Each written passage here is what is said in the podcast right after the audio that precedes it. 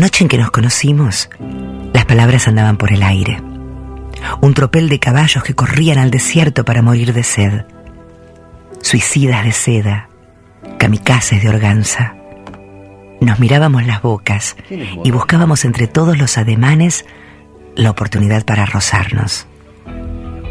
Nos olvidamos de que las palabras estaban cerca. Las dejamos flotar como niños malcriados sobre nuestra íntima ceremonia. Estábamos juntos y nos decíamos linduras al oído antes de partir en direcciones contrarias. La despedida fue breve. Dejamos que nuestro piadoso vocabulario tuviera su minuto de descanso. Al llegar a casa, un dolor en la nuca me recordó que tenía un cuerpo. Y en orden de mérito, vos te lo merecías por completo.